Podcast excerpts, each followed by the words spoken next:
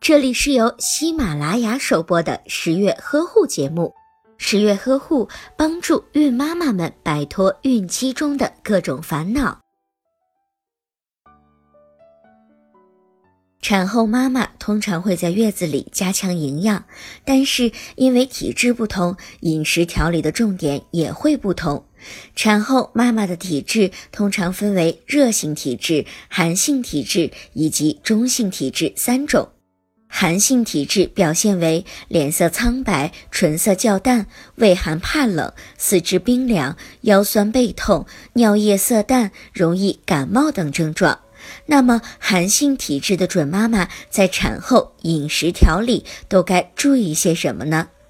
一、饮食不要太过油腻。寒性体质的新妈妈脾胃较为虚弱，承受不了太油腻的食物。如果饮食过于油腻，容易引起腹泻的情况。二、忌食用寒性水果和蔬菜，寒凉的水果和蔬菜会加重寒性体质的症状，因此寒性体质的新妈妈要注意避免食用，例如苦瓜、芹菜、西瓜、梨等食物。